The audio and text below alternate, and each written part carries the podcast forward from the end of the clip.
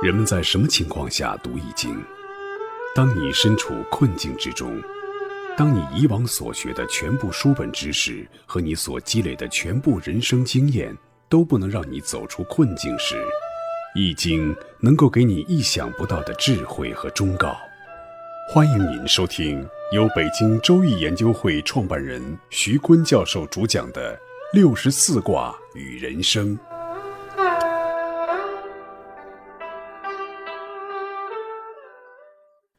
亲爱的听众朋友，大家好，我是北京周易研究会创办人徐坤。今天我带您走进周易殿堂，主讲六十四卦与人生。大家好，我是尚经纬。大家好，我是林雪。上一讲呢，我们讲了观卦的卦象、卦意、卦辞、初爻和二爻。这一讲呢，我们接着讲六三爻。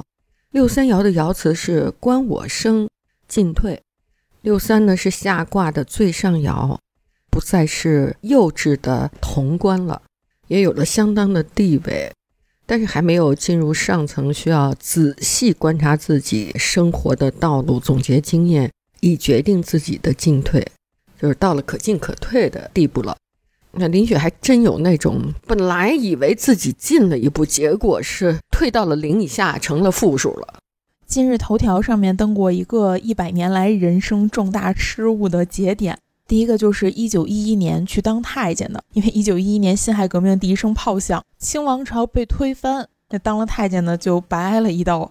那第二个是一九四八年在农村买地成了地主的啊，这个也是重大失误啊。对呀，一九四九年全国解放就分田分地，有些地主呢还被枪毙了。第三个是一九五七年积极提建议的，五八年就开始反右斗争了。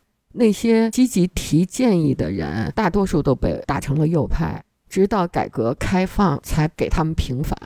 他们的家人也因此受到了影响。第四个是一九七零年上山下乡，然后嫁给贫下中农的，哎，回不了城了。第五个是一九七六年投靠四人帮的，刚投靠，四人帮就被抓起来了。第六是一九九九年军官转业到企业的，紧接着中央就实行了抓大放小，好多国营企业都解散了，他们也都被迫下岗了。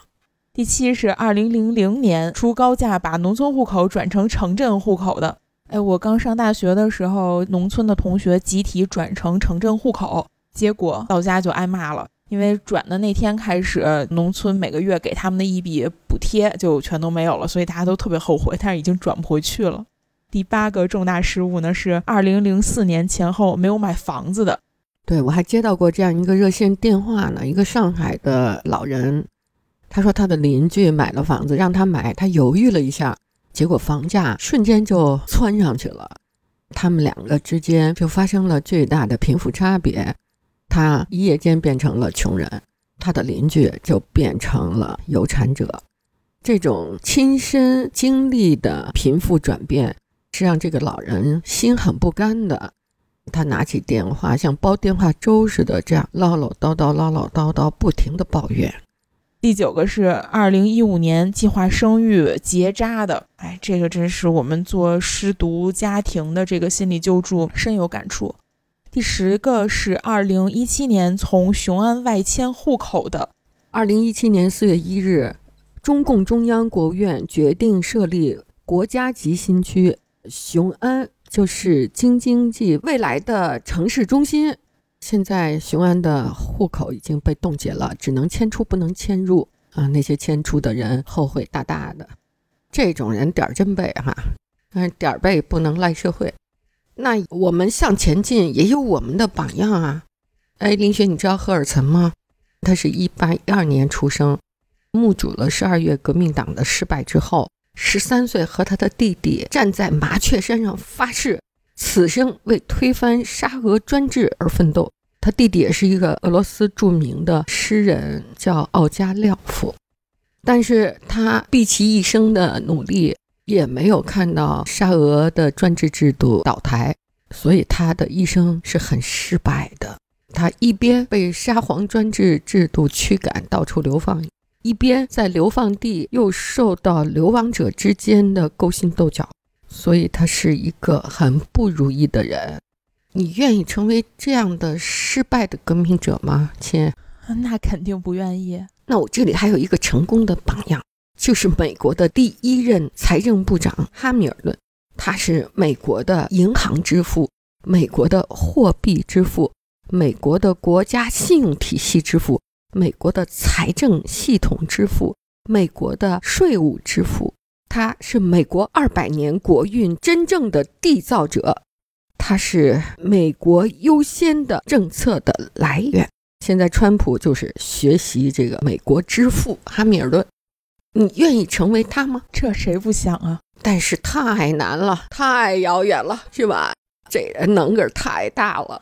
那咱们就切实的做点我们力所能及。我们应该进到什么方向呢？林雪，我们现在做这套节目是为了周易申请世界非物质文化遗产，对，这是我们的目标。我们的口号是。为往圣继绝学，为万世开太平。然后我们就高举火炬，在朝日的辉光之中开始奔跑。向后看看，有多少人跟上来了？十个了。再往后看看，还有多少人？一百个了。哇！再一看，已经上千了。观我生。知进退，这就是我们前进的方向。六四呢是观国之光，利用宾于王。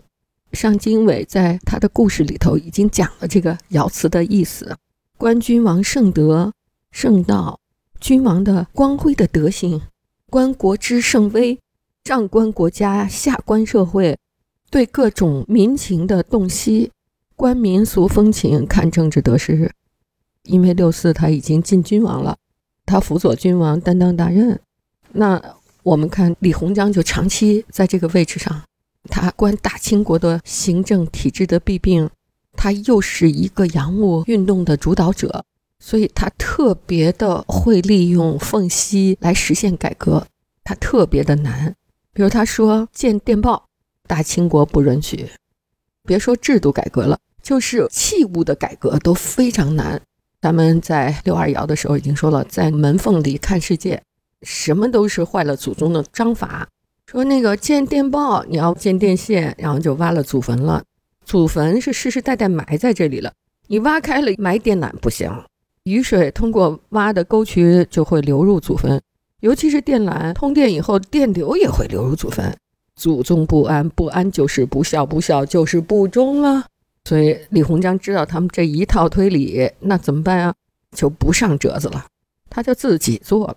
他从一八六八年屡次提出，屡次被否，他就自己在天津建了一个，修了电报电话，然后请官员们试一试。哎，武将明白这个电话电报在战争中的作用，于是呢，上报朝廷。经过十二年的争论，终于有了第一条电话线和电报电缆啊。同样修铁路也是。惊动了祖宗的坟啊！惊动了山神、河神、湖神、地神，火车不能震动。哎，你看李鸿章有多聪明啊！因为他有军舰，军舰要烧煤，他就先建了一个开滦煤矿，把煤送到码头军舰。他修了一个两轨的铁路，然后煤车呢，他用骡子拉。这工程师呢是个英国人，说：“哎，这李鸿章他怎么这么抠啊？他是没钱了吧？”然后他就用他的巧劲儿修了一个报废的燃气机车的车头给改造了，咣咣咣就开起来了。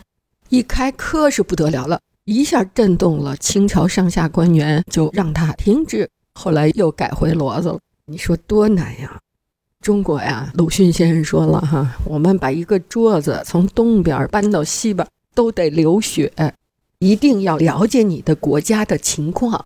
然后呢，你再制定你的改革方略，这么艰难的推动这个民族往前走，哎，竟然他们不灰心啊！要换咱们，你说你灰心吗？九五呢是官我生，君子无咎。九五是阳爻阳位，又得中得正，升入了君位，象征着有德行的君王观察民生，同时也观察治国的效果。这样的君王这么勤力哈，真是很优秀的。中国人啊，就是盼着有一个好皇帝啊！一个好皇帝能给中国带来多大的改变了。上九是观其生，君子无咎。到了上九呢，就像高尚的隐士一样，不在其位，但是呢，心还在谋其政。虽然已经超然于世外，但仍然在体察民情，在建言国策，有这样一颗忧国忧民之心。这样呢，就还在发挥自己的余热，在忽悠着这个国家，很像咱们原来的中顾委。有这个中顾委，还是非常像那个罗马的法老院似的，是很有用处的。虽然我们不是三权分立吧，但是它确实是一种制约力量。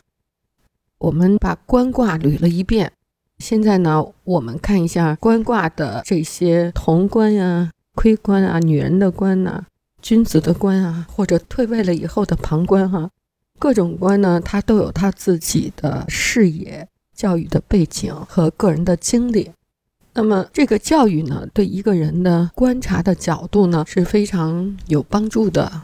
比如我们的教育呢是精英教育，所以我们的观呢一眼看到人生的最高点或者这个地球的最高点，一观就观到你的事业的珠峰。但实际上却有一个教育强国和教育大国，它却是一个只有五百万人口的北欧小国，是芬兰。他让全世界瞩目，就是他的教育是 average 很平均的。在被问到什么是成功的时候，芬兰的一个小学生、小男生就答道：“啊，我们这里没有什么成功啊。如果你有一份工作，有一个妻子，有点钱，你已经算是成功了啊。成功就是一个温馨的小家啊。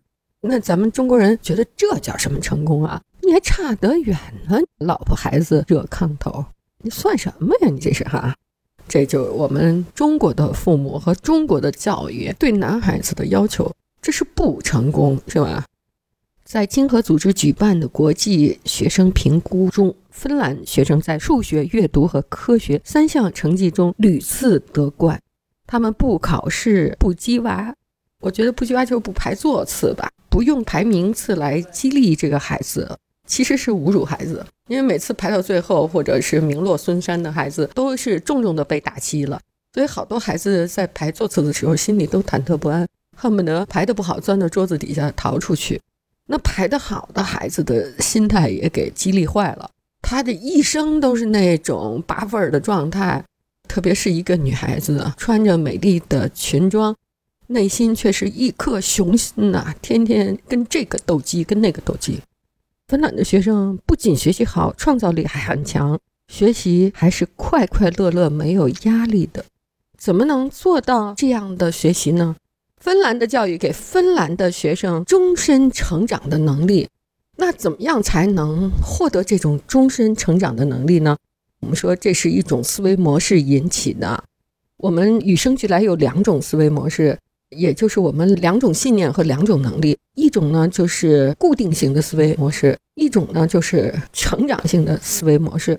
固定式的思维模式呢，它就比较保护自己，遇到困难的时候呢，先外归因，减轻自己的心理压力，然后就逃避一下，逃到自己的小乌龟壳里，不受伤害啊。有的时候根本就没有自己假想的，就变成一种人格障碍。那成长式的呢？它是内归因，他先找出自己的不足，然后呢，再找到新的发展方向。这两种思维的模式呢，它对人际关系的选择也不同。固定思维成为习惯性的思维的孩子呢，他的人生，比如在选择朋友、选择恋人、谈恋爱、结婚，哈，都得是把自己视为神明式的崇拜，喜欢被赞美，对强大的人抱有敌意。所以呢，他在恋爱中呢，必须是优势地位在天平的一端。实际这优势地位是被恋爱的另一方制造出来的。所以呢，他们是一种被动性的人格。那以成长思维为主导的人生呢，就是追随那些带给他们新鲜事物、开阔的视野、可以纠正他们毛病的人。希望通过这些更优秀的人，使自己走向成功，做得更好。所以我们说，这两种不同思维定式的人，决定了你是否能够终身成长，是否能够有走出潼关、突破归关，就是门缝里的关，风行天下，看天下的事物，一贯通。各位听众朋友，本期论题由北京周易研究会创办人徐坤教授亲自答疑，答疑热线：幺三三零幺幺二三二六五八零零八幺零零二七七。